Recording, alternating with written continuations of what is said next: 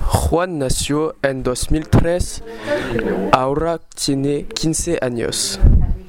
Este retrato fue realizado por el señor González.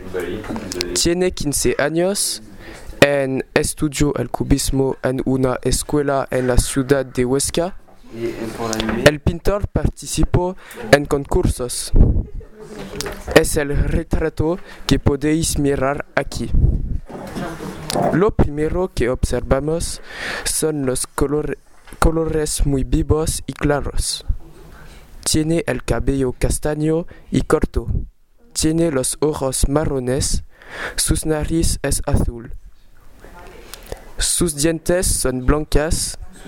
Sus gafas son negras y el fondo es morado claro. El retrato de Juan es un retrato de cubis- de cubista que pinta el artista el señor González.